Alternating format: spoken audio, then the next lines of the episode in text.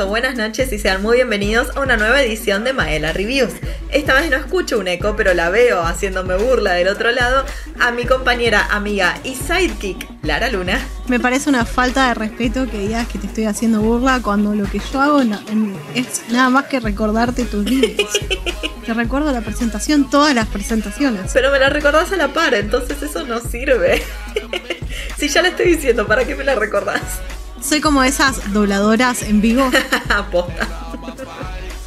Qué laburo difícil, por Dios.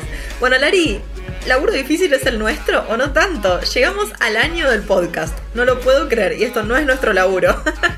esto es algo que hacemos con mucho, muchísimo amor.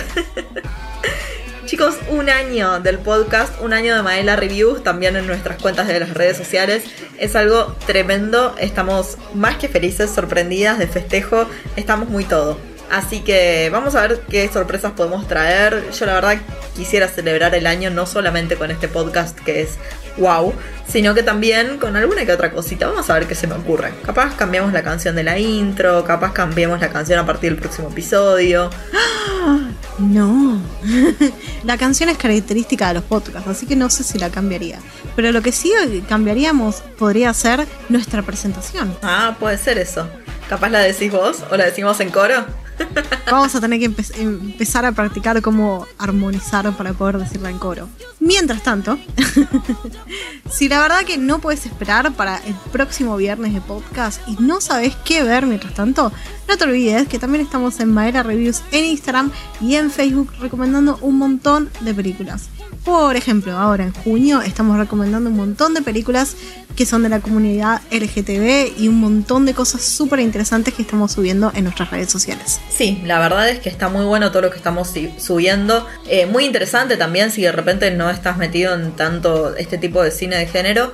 Bueno, es importante que, que sepas que existe y que capaz salgas de las recomendaciones típicas de Hollywood y te encuentres con otro tipo de cine que probablemente no sea el que más publicidad tiene. Entonces me parece que es interesante y útil lo que estamos haciendo, así que bienvenido sea. Aparte saben muy bien que nos encanta el tema de los especiales, no paramos de hacer especiales. ¿Y sabes qué te traemos hoy en este episodio número 53 de nuestro podcast de Madela Reviews? Un especial. Un especial. no podía ser de otra manera. Que sabes que tenemos ganas de hacer porque es algo que a mí particularmente me llamó mucho la atención en cuando hicimos el mes de Star Wars en mayo, que cada tanto lo vamos a ir recordando porque fue un evento muy groso para nosotras en cuanto a mucho tiempo metidas en eso y muchas historias que nos enteramos y que algunas las volvieron muy muy muy fanáticas, así que acá estamos haciendo lo que se puede con este fanatismo, intentando acordarme que también soy fanática de Marvel, entonces todo no se puede en la vida, pero Em, en, nuestro Instagram y en nuestro Facebook, en arroba Madela Reviews, ahí estuvimos subiendo durante todo el mes de mayo biopics de personajes de Star Wars. Y la verdad es que nos parecieron súper interesantes. No solamente ustedes como comunidad, porque reaccionaron un montón, compartieron, comentaron demás, sino que era también una cosa nuestra, ¿no? El decir, che, mira qué interesante hablar de los personajes, cuando capaz a veces nos centramos mucho, cuando hablamos de cine o series, en los actores, en los directores, en las actrices, en todas las otras cosas, ¿no? Guionistas, en la música, bueno, todo eso. Y no nos centramos tanto en los personajes. Y me parece que eso nos dio la posibilidad de darnos cuenta de que de repente hay otra forma de hablar de otras cosas. Entonces hoy decidimos empezar un nuevo especial que no va a ser capaz tan seguido como el de directores o el de clásicos que solemos hacer en, nuestro en este podcast, pero cada tanto queremos hablarte de un personaje que haya marcado nuestras vidas o las vidas del mundo cinéfilo y que nos forcemos nosotras a verlo para que nos marque las vidas también y así lo podemos traer cosas a la comunidad. Claro, aparte personajes que son tan importantes para el mundo como para nosotros que marcaron un antes y un después. Quizás personajes como Han Solo o MacGyver, o quien dice también, un joven brujo que nació en la literatura inglesa y terminó en el corazón de todos. O también podemos pensar en mujeres que ahora están siendo un poco más representadas en el cine, sobre todo de superhéroes, que fue siempre un cine muy, muy, muy machista. Entonces podemos siempre hablar de Black Widow, película que aparte está por salir. Podemos hablar de ese tipo de personajes, podemos hablar de personajes tan importantes como Leia Organa. O sea, hay un montón de personajes que han marcado un antes y un después, eh, cualquiera sea de los géneros. Y eso es lo que te queremos traer un poco, ¿no? Queremos hablar de personajes. Sí, vamos a hablar un poco de actores y actrices que los han representado, pero realmente no es nuestro foco. Queremos que sepas un poquito o recuerdes junto a nosotras qué es lo que tiene tan particular este personaje, por qué lo queremos tanto, por qué lo odiamos tanto, porque no siempre van a ser personas que queramos completamente. No sé, también podemos traer de las comparaciones si de repente fueran películas basadas en libros o series basadas en libros o en cómics o en obras de teatro. Bueno, todas esas comparaciones también traértelas. Es básicamente un análisis de personaje lo que queremos hacer en estos podcasts especiales. Entonces, viste que a veces se llaman biopics. Bueno, para nosotros como no es pics, porque no te estamos mostrando nada, pero sí te estamos hablando, podría ser un biopodcast. Y eso es lo que vamos a empezar a hacer a partir de hoy y estrenamos nuestro año en Madela Reviews con el biopodcast del mago más famoso de la historia. Porque sí, en tu cara Merlín, el uno es Harry Potter. Let's go. Harry Potter's in the house tonight. Voldemort best not be looking for a fight. Cause he gon' make you lose your mind. Obliviating fools that step out of line. Let's clap. Gryffindor's in the house tonight. And step to the right. And we gon' use these brooms to fly. We just wanna see you. Yo no puedo creer que en el 2021 se cumplan 20 años desde que la piedra filosofal llegó a nuestras vidas. Desde que se estrenó en los cines. Qué locura. 20 años. Qué gran año para el cine el 2001. ¿no? Nos trajo un montón de sagas y un montón de peliculazas. La verdad que habría que haber nacido antes y ser productor de las películas que salieron en el año 2001. Sí, sí, es verdad que fue un gran año a pesar de que no nos conocíamos todavía, pero muchas de las cosas que, que, son importantes a partir del 2001 son cosas que nos gustan a las dos y a las tres también, por supuesto contándole a Maru, a nuestra queridísima productora ejecutiva, que de las tres, de nosotras tres, es la que más defiende al personaje de Harry Potter, así que puede que sea complicado hacer este podcast sin ella, porque acá te están hablando dos personas de Slytherin, así que imagínate el cariño que le tenemos a Harry, pero bueno, vamos a hacer lo que se pueda. No, no, no, aparte de nada, Harry Potter es lo más Gryffindor que existe en los Gryffindor, es el estereotípico Gryffindor, todo lo, lo malo que puede tener un Gryffindor lo tiene Harry Potter. Algunas de las cosas buenas también, vamos a ser buenos con el pobre niño que vivió, pero podríamos decir que no es nuestro personaje favorito de la saga. La verdad es que que tu personaje favorito de la saga sea Harry Potter es re contra criticado por mi persona, ¿eh? Yo tipo, los quiero un montón, chicos, pero hay un hay personajazos. No hay nada más Gryffindor que tu personaje favorito sea Harry Potter. Sí, posta, posta que sí. Hay personajazos que tienen una evolución tremenda y acá es importante porque ¿Sabes qué me hubiera gustado a mí en algún punto? Haber visto las películas sin saber sobre los libros, ¿no? Porque realmente me cuesta como visionar las películas sabiendo lo que sé de los libros y no darme cuenta de como llenar los blancos con la propia información que yo poseo, ¿no? Por haber leído los libros. Entonces, qué sé yo, hay personajes que han tenido una evolución zarpada. Un personaje nefasto que detestamos absolutamente todos es Percy Weasley, por ejemplo. Y él tuvo una evolución re interesante y en las películas ni aparece eso. No. No, es verdad. Hay cosas que, con las que no estoy tan de acuerdo, pero sí estamos de acuerdo en que, a pesar de que no sea nuestro personaje favorito, Harry Potter, no solo como saga, ha marcado un antes y un después en absolutamente casi todos, te diría. Esto no se trata de una generación ni nada. El pibe al que le das los libros de Harry Potter, Harry Potter hoy te cambia la vida, punto. No hay con qué darle. Entonces, acá no estamos hablando de generaciones, sino que estamos hablando de una historia que realmente fue increíble, que marcó un antes y un después, y un Daniel Radcliffe que supo llevar el personaje de Harry Potter durante un montón de películas, ¿no? Y es que difícil es imaginarse Mm. a otro tipo que no sea él. Sí, sí, la verdad que es re difícil y qué difícil que es mismo para él salir de ese papel. Es el- lo, lo mismo que le pasó quizás a Harrison Ford con Han Solo, como hablábamos antes de Star Wars, que quedan encasillados en ese papel para siempre y por más cantidad de películas distintas que hagas, vas a quedar siempre, entras en la misma caja. Como les decíamos antes, no es que queremos hablar tanto de los actores o las actrices, pero cierto es que Daniel Radcliffe hizo una de las cosas que hace la gente, ¿no? Cuando vos quedás encasillado y que lo vemos en muchas estrellas realizarlo. Cuando quedas encasillado, capaz te vas a hacer películas de bajo presupuesto o te vas como a otro Sí, tipo de cine totalmente distinto, cine de terror. Claro, exacto. Y intentás salir de, de eso de alguna forma. Otra cosa que te puede pasar es la que hizo Rupert Grint, quien personifica a Ron Weasley, que es directamente casi que dejar de hacer películas. Hizo un par de cosas más, pero realmente nada muy memorable. Y dedicar toda esa guita que ganaste a invertirla en otra cosa. Lo que más me acuerdo de, Rupert, de Rupert de los últimos años es el videoclip de una canción de Shira. No, no me acuerdo nada más que haya hecho. No, yo sé que ahora es dueño de una marca de aceites de oliva, por ejemplo, te cuento. Datos. Tiene una serie que no sé qué hace, pero sé que tiene una serie también. Perdón, Rupert, te queremos igual. Está metido pero súper tranquilo y realmente no dedicado principalmente a la actuación.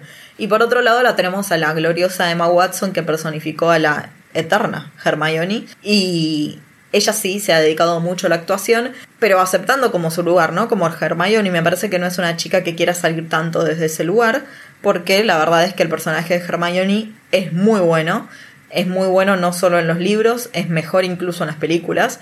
Entonces, la verdad, me parece que tiene, o sea, Hermione es realmente Emma Watson, qué sé yo. Yo la veo y uno se imagina que es realmente lo que representa. En cambio, ir por la vida siendo Daniel Radcliffe y que te compare con Harry es como, capaz Daniel no es tan, tan Gryffindor. No, no, no, no, no, no. No, para mí Daniel es alto Slytherin. El actor es alto Slytherin. Así como sabemos que Tom Felton en la vida real es puro Hufflepuff. Oh, lo amo. Pongo las manos en el fuego para que Daniel Radcliffe admita que es un Slytherin. Pero acá queremos hablar de Harry James Potter, sí. El segundo nombre es James, por supuesto lo sabemos, por su padre. Harry nació el 31 de julio de 1980, o sea que Cumplió 40. 41. Va a cumplir 41 este año. Claro, este año va a cumplir 41 Harry Potter. Baila reviews haciendo matemática. Acá un poquito flojos en las matemáticas.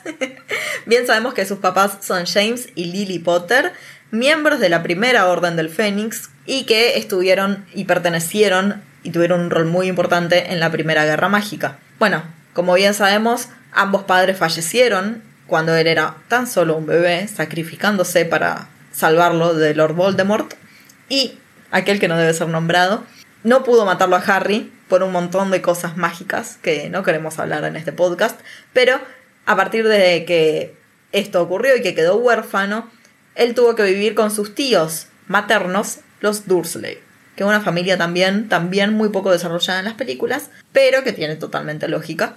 Así que los Dursley lo tuvieron que, bueno, que aceptar, pero sin aceptarlo tanto. Le dieron de comer lo mínimo y necesario, le dieron lo mínimo y necesario para vivir con él y listo. Vos sabés que leí una teoría loquísima mientras estábamos haciendo nuestra pequeña tesina preparándonos para el capítulo, que dice que los Dursley odiaban a Harry por el pedazo de Horcrux que tenía de Voldemort en su ser, vendría a ser.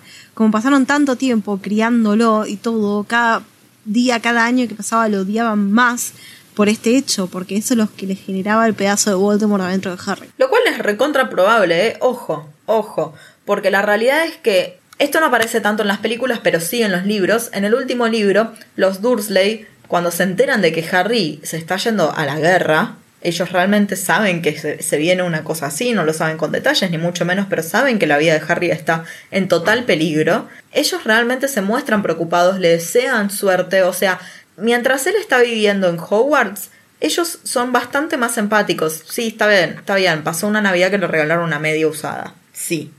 Pero los tipos no son, obviamente, ningún tipo de Gryffindor ni nada por el estilo, ni tampoco son Hufflepuffs, pero no son tan terribles. No son tan terribles, tío. Después de decir que le regalaron una media usada, pero no son tan terribles. Bueno, pero existe gente mucho peor. O sea, hay que verlo con la forma en la que también lo es. Ellos podrían tranquilamente no haber acogido a Harry. Y lo acogieron igual, a pesar de no estar de acuerdo con, bueno, con toda su vida mágica que sabían que tenía por la hermana de, de Petunia. Igual, aprovechando que estamos hablando de la familia materna de Harry, ¿viste la diferencia tremenda que existe entre los libros y las películas? Obviamente que la película siempre va a ser un basado en los libros y que el libro va a tener siempre un montón más de información. Pero, ¿cómo cambiaron hasta las personalidades del libro a la película? Como no. Vos decías que evolucionaron y que al final quizás se repitieron un poquito de cómo lo trataban a Harry porque sabían que se iba a la guerra. Pero, ¿es así realmente como sucede en el libro? Es que, a ver, sí, sí en el libro ellos realmente se muestran con esta, como de alguna forma preocupados por Harry, sabiendo que ellos no lo van a poder proteger ni mucho menos, pero directamente en las películas, a medida que fueron pasando las películas, aparecían mucho menos los Dursley. A ver, sí hubo cosas que hizo bien la película, e insistimos, las películas en este caso eran basadas en los libros y nosotros no pretendemos que sean iguales ni mucho menos. A mí particularmente me parece que es eso. Es una versión, una forma de interpretarlo y ya. El tema es que, bueno, lo hicieron 50 directores distintos, pero Mm. es verdad que, que nada, son versiones de distintas personas y, y listo, nos tenemos que quedar con eso. Bueno, Lari, ¿y vos si tuvieras que describir al personaje de Harry, cómo lo describirías? Harry Potter sale bien gracias a que en el momento más importante de su educación está rodeado de gente que lo quiere, que lo trata bien o de Dumbledores que lo llevan por el mal camino. Pero el porcentaje de posibilidades de que Harry hubiera terminado como Voldemort era altísimo, porque es el mismo tipo de personaje, básicamente. Solo que no tiene tantas características Slytherin como debería y tiene un montón de cosas. Es obvio que es súper valiente, es obvio que lleva sus emociones a flor de piel.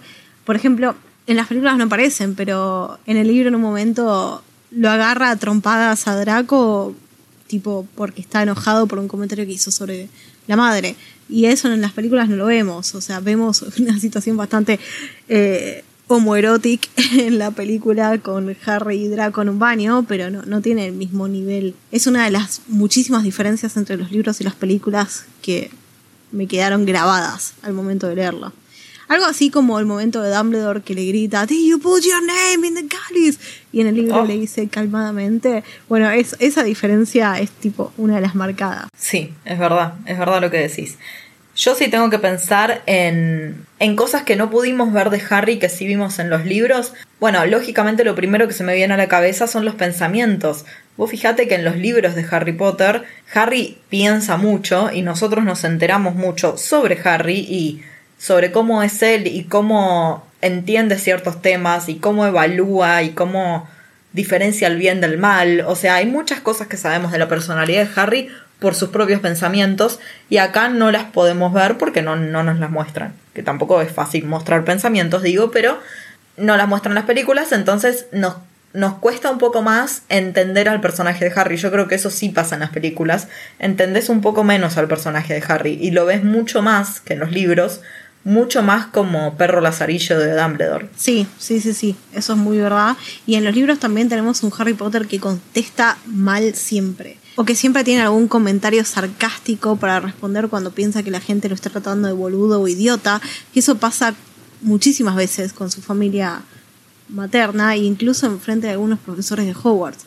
En la película eso no lo vemos. Como que esa- ese lado de la personalidad de Harry, que quizás hubiera sido un poquito más Slytherin de su parte, no lo vemos. Sí, sí, Harry es recontra sassy, super sassy, mucho más en los libros definitivamente, pero Harry también es un tipo muy generoso, ¿no? Pensá que económicamente él nunca tuvo problemas desde que supo que era un mago, porque sí, por supuesto, pasó hambre cuando vivía con los Dursley, pero desde que él fue a su bóveda y vio todo lo que le habían dejado los Potter, sus padres, bueno, ahí él no tuvo problema en comprar todo el carrito de comida, por ejemplo, o esas cosas que, qué sé yo, también tenía 11 años, ¿no?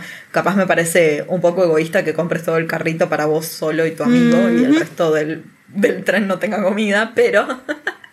pero después, algo que tampoco, por ejemplo, nos muestran las películas, es que él cuando gana el torneo de los tres magos, ese dinero, que son mil galleons, se los da a los Weasley, a los, a los gemelos Weasley, para que abran su local. Sí, es verdad. Eso no lo, no lo cuentan en las películas. No.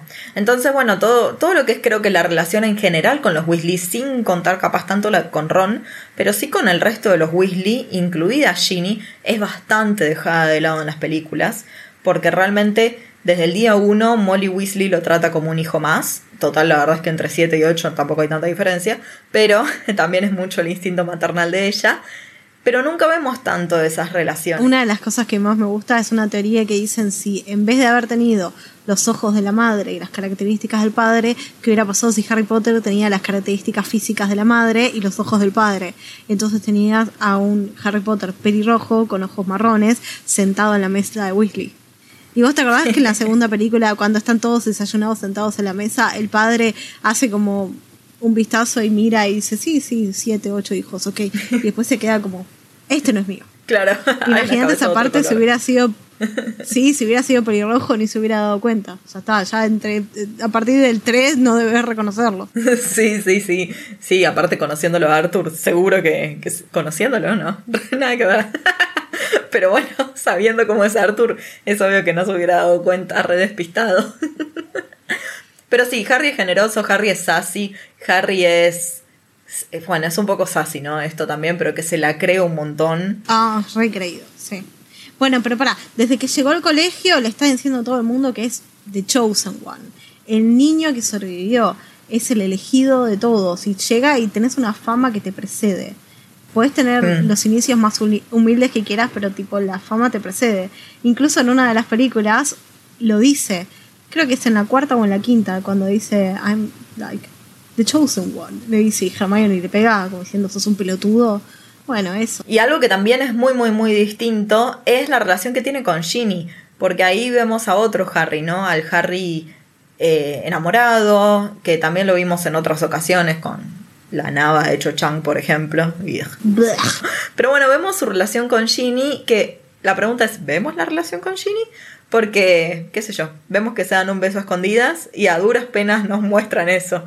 Mientras que en el libro había sido épico, me acuerdo del beso que Ginny le da a Harry enfrente de todos en la sala común de Gryffindor sin que le importara nada de nadie que está mirando y tipo corriendo a darle un beso. Y no se da todo eso. De hecho, vos tenés que entender a través de las películas que es medio implícita la relación que tienen. Digo, todos sabemos que, que Ginny es un personaje que no tuvo casi nada de desarrollo en las películas y sí, mucho más. La Ginny de los libros es 10 veces mejor, eso seguro. Pero, viste, no mostraron nada y eso fue también dejar de lado uno de los aspectos más importantes de la personalidad de Harry. Aparte, la Ginny de los libros, primero pasó de- desde aparecer en la Cámara de los Secretos como esa preadolescente con un crash tremendo y evolucionó a ser una gran jugadora de Quidditch, uno de los personajes más importantes del ejército de Dumbledore y una de las representantes de la rebelión en esta segunda guerra de los magos y eso en la película ni lo vemos, pero Ujú. ni casualidad. Es verdad. Y te voy a hacer una pregunta bastante personal, Lari, que no te avisé que te iba a hacer. Así que esto me divierte. Reacciones en vivo. Es lo que busca la gente. Quisiera saber en qué influyó Harry, no Harry Potter, pero Harry en tu vida. O sea, habiéndolo leído de tan chica a estos libros, así como yo también, ¿qué fueron las cosas que vos decías, che, sí o che, esto no me gusta tanto de Harry? creer que existe la magia siempre significa un montón para mí. Creer que existe la magia, no así a nivel los magos de Harry Potter, pero pequeñas magias en el día a día, me, me gusta y me gusta esa idea de que existamos en un mundo donde eso es posible. Porque ¿quién dice que no? ¿Quién dice que no es posible que todo esto en realidad sea una bio, una biotopic de un personaje real? Que. Harry James Potter haya existido y que hoy sea un hombre de 40 con una cicatriz en la frente viviendo en Londres y tomando su tecito a la mañana. No se sabe. No, tal cual. Porque tampoco es que es una reimaginación y cosas que no podrían llegar a pasar ni de casualidad. O sea, J.K. Rowling escribe muy buenos plots, tiene muy mala decisión ahora con sus palabras cuando se comunica con las redes sociales, pero sus historias, sus plots están muy bien construidos. Y nada, le da ese je ne sais quoi a la magia que cuando sos chico te ayuda un montón. Y ahora de grande también, obvio. De grande volvés a leer Harry Potter y te vuelve a gustar. Es decir, Harry Potter como una saga. No sé Harry Potter tanto como un personaje, porque en realidad no, no querés que le pase nada. No querés que se muera, no querés que sufra, no querés nada, pero eso no significa que te caiga bien. Solo querés darle un par de tipo cachetadas a veces. Yo la verdad es que de Harry aprendí aprendí cosas como bueno, la generosidad, no que antes no lo fuera, pero digo lo importante que es de repente cuando tenés otras personas que capaz no son tu familia de sangre y que que nada, que está bueno que los trates como eso y que bueno, puedas formar ese tipo de relación y las cosas que se hace por por la gente que uno tiene al lado y que aprecia y que sabe que lo aprecian. Pero, o sea, algo que también aprendí y que me molestaba mucho de Harry, esto sí que me molestaba mucho, el hecho de, bueno, soy el elegido, eh, así como vos decías, tiene una fama que lo precede y que por eso él no acepte ayuda de nadie nunca, ¿no? Que quiera ser el héroe solitario. Eso, eso nunca me gustó. Y por supuesto que, bueno, tanto Hermione como Ron se lo dijeron un, millón de veces y tiene total lógica.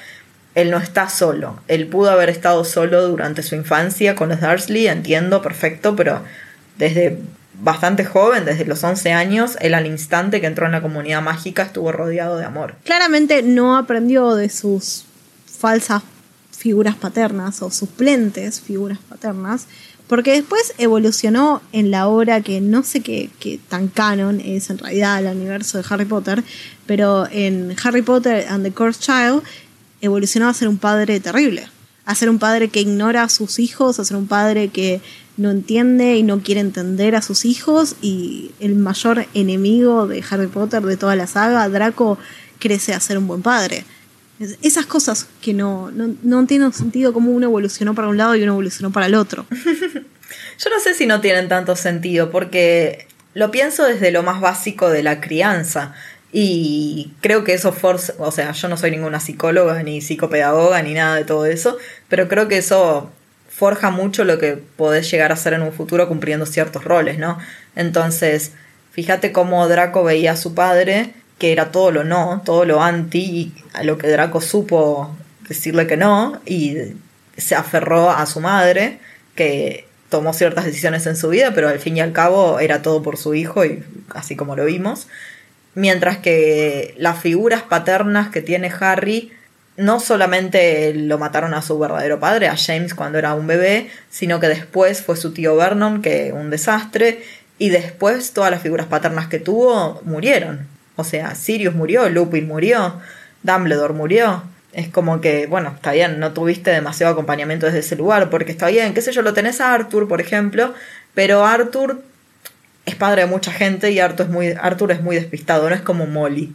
Entonces, bueno, nada, es, es medio es distinto. No, incluso, incluso te diría que con Arthur tuvo un montón de, también de acercamiento, porque si vos te acordás, el, el, plot o el, el, tema principal del quinto libro es el momento en el que ellos van a rescatar a Arthur que está haciendo, que casi es asesinado por Voldemort en el Ministerio de Magia. Sí, mismo el momento en el que Harry es enjuiciado en el Ministerio de la Magia, quien lo acompaña a enfrentarse a eso es Arthur. También que porque labura en el ministerio, pero también es una especie de acompañamiento así, paternal, tal cual. Sí, pero aunque labure en el ministerio no tiene ningún, ninguna obligación de acompañarlo. Lo acompaña porque quiere, porque es el amigo de Ron y porque tipo le tiene cariño. Sí, sin dudas. Pero te digo, a pesar de que tuvieron momentos de acercamiento, nunca lo vi como la figura paterna, como si lo fueron estos personajes que mencionábamos antes que fallecieron.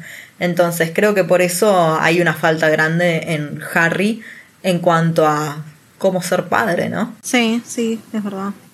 Lo que sí también se nota mucho en esta, en esta octava publicación, eh, Harry tiene más de un hijo, por supuesto, sabemos, nos acordamos todos de la escena final de la octava película, él tiene más de un hijo, y hablemos de que el, primer, el primero se llama James y el segundo se llama Albus Severus. Tipo, ya la, la sola elección de esos nombres es una forma de condenarlo psicológicamente al pibe a tus ojos porque le estás poniendo el nombre de dos personas que a la larga lo traicionaron de una manera u otra. y bueno, nada, obviamente hay cierto, cierto preferitismo con su hijo de Gryffindor y cierta falta de preferitismo con su hijo que estaba en la casa de Slytherin. Mm. Es decir, más adelante al fin del libro Harry también aprende, igual los hijos hacen un quilombo tremendo, vuelven atrás el tiempo, cambian todo, aparece la hija de Voldemort, nada, es un quilombo entre, no quiero entrar en más spoilers porque hay mucha gente que no los leyó, guiño, guiño. Pero. Y, está perfecto que no se ha leído, guiño, guiño. Ah, no, no, igual eh, lo recuerdo. Siento, ¿Qué me pasó? Cuando salió estaba muchísimo, muy entusiasmada por leerlo. Entonces cuando me llegó a mis manos, lo leí y quedé totalmente defraudada. Pero capaz, sin el hype, sin tener eso de que estás esperando un montón y lo lees, capaz no te, no te defrauda tanto. Mm. Igual me voy a mantener Mucha duda, ¿no? Dudas. sí, sí, sí. Sí, no. No me convenció. Bueno, al final de este libro me digo que Harry ca- carbura que lo que está haciendo no está bien y se endereza y empieza a ser un mejor padre. Pero ah, hay todo un camino hasta que llega a eso. A mí el tema de las elecciones de los nombres siempre me llamó mucho la atención porque son todos personajes muy cercanos a Harry. O sea, Ginny no pudo elegir ningún nombre de ninguno de sus hijos. No, no. No, aparte, no sé, no querés ponerle a uno, no sé, Douglas, qué sé yo. Sí, nombre, cualquier otra cosa. David. O sea, incluso si querés ponerle Harry, si querés Harry Jr., sé egocéntrico. Pero. O Mark Ruffalo. O Mark Ruffalo, mal. Tremendo, no entiendo cómo se perdió la posibilidad de tener un hijo. Mark Potter. Dale. Funciona. Sí, tiene re poder ese nombre. Me gustaría saber, porque obviamente este Harry futuro no es el Harry ni de los libros ni de las películas, es el Harry de la obra de teatro.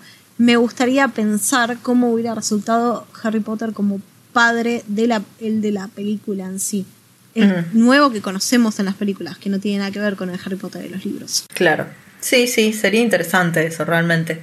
Porque la verdad es que lo, lo conocemos muy empático. O sea, Harry es muy empático con la gente que él quiere, ¿no? También es como empático y selectivo.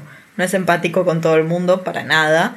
Pero, qué sé yo. También, por ejemplo, sabemos que podría haber dejado morir a Crave, Goyle y Draco y los termina salvando. Entonces, es más empático que Ron, eso seguro.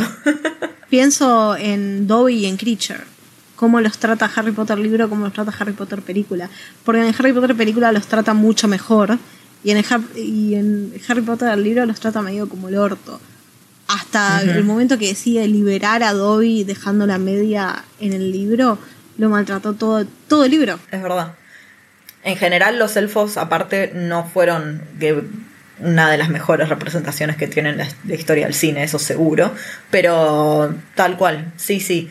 A ver, el personaje de Creature, aparte, tampoco nunca se aclaró que el, el, te- el testamento de Sirius lo dejaba atado a, a Grimmauld Place.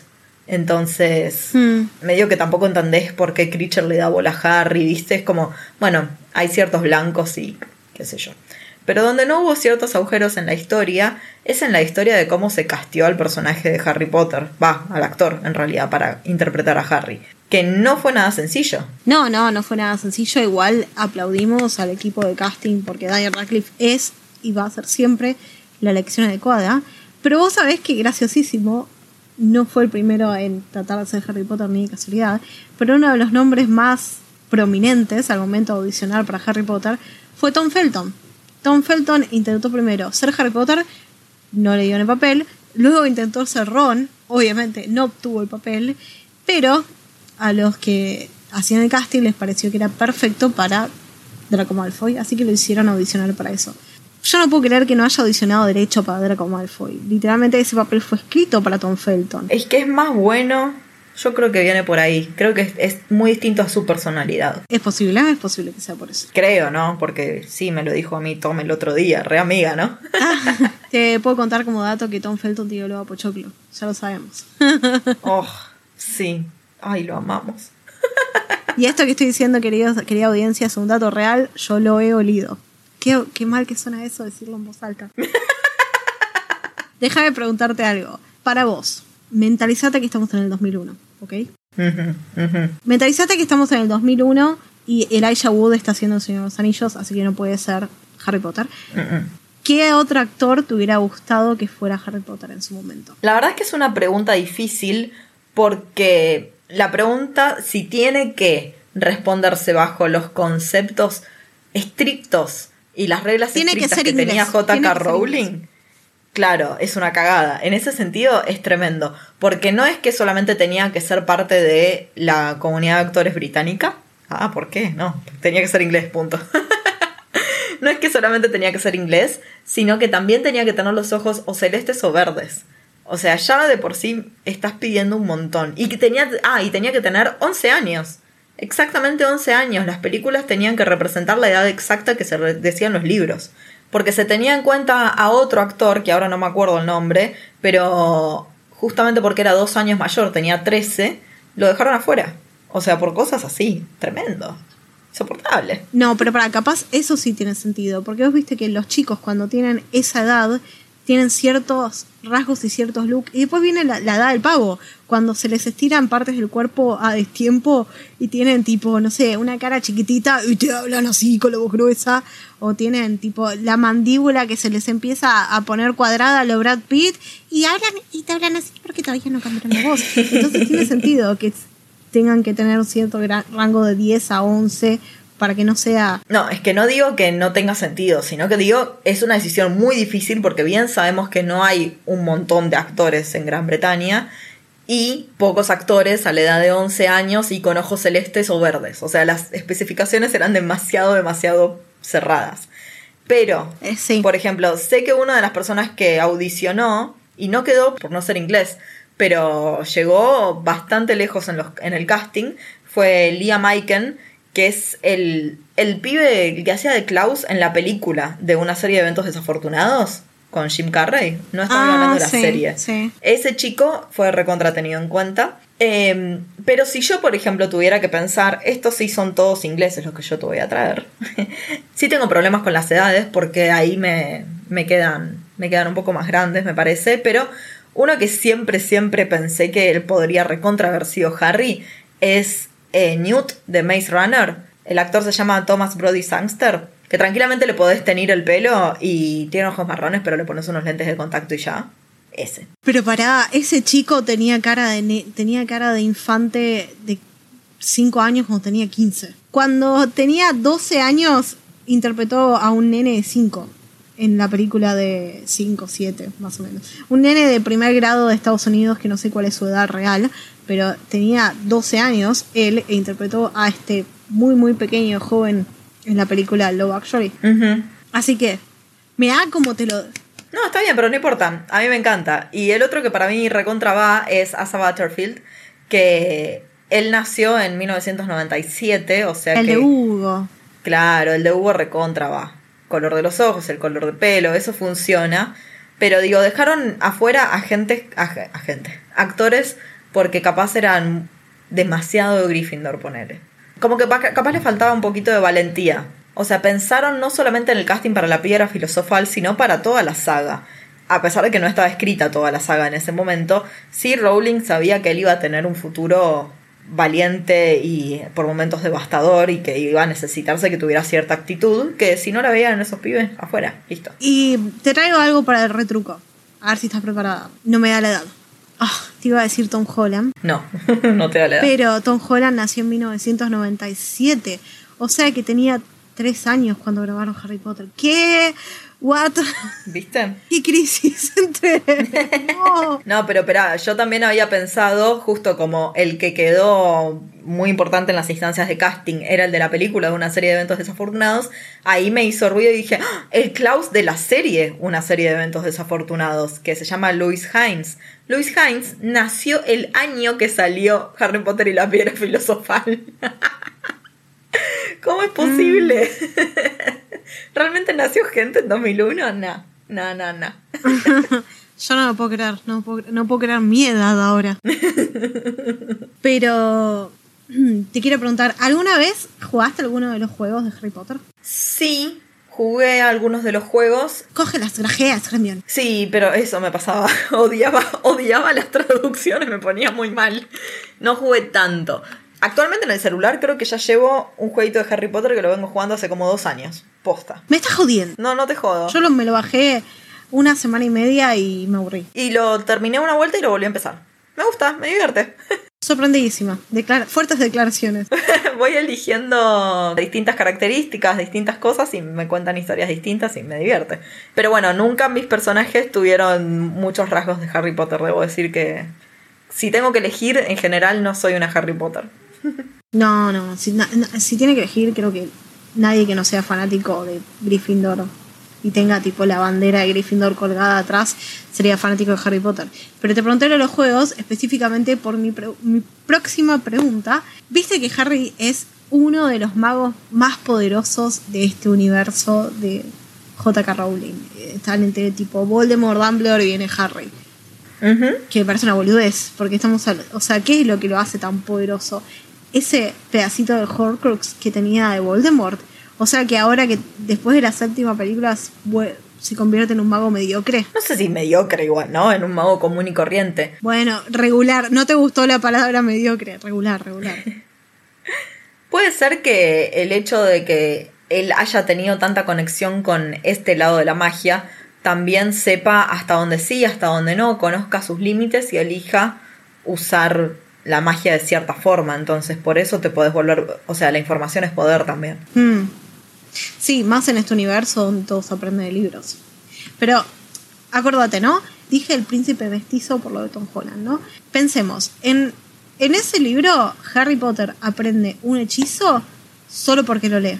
No tiene nadie que se lo muestre, no tiene nadie que le indique qué tan poderoso es el Sectus Sempra o no, y lo utiliza. Imagínate que es un, un hechizo inventado que no tiene procedencia ni historia real.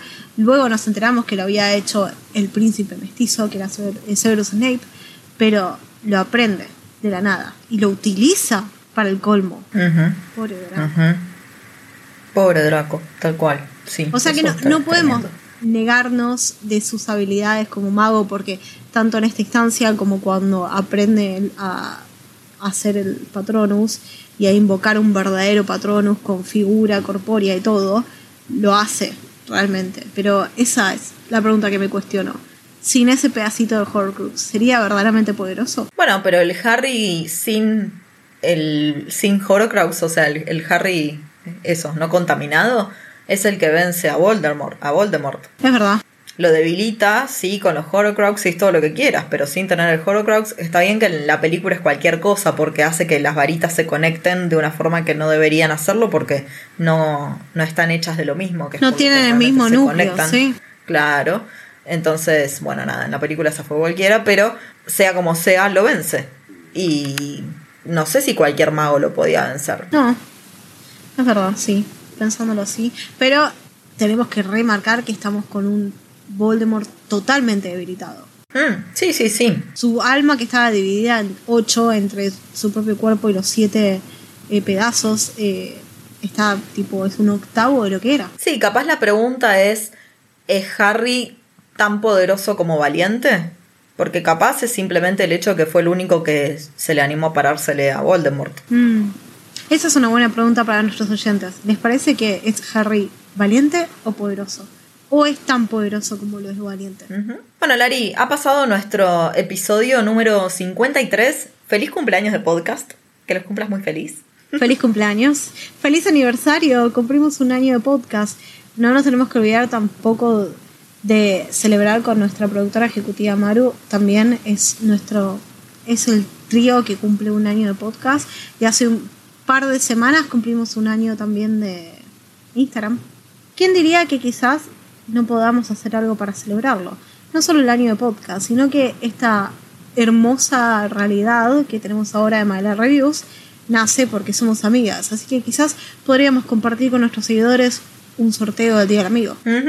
Recontra, recontra podríamos hacer eso porque por supuesto que nosotras no estaríamos acá un año después si no hubiera sido porque la comunidad de Maela Reviews fue muy receptiva, es siempre muy cariñosa, nos comenta, nos manda cosas, la verdad son unos genios, no nos podemos quejar, así que agradecemos que estén del otro lado. Y bueno, esperamos que nos cuenten a ver si les interesa escuchar esto, ¿no? Un poco de biopodcast de ciertos personajes, de personajes que han marcado un antes y un después en nuestras vidas.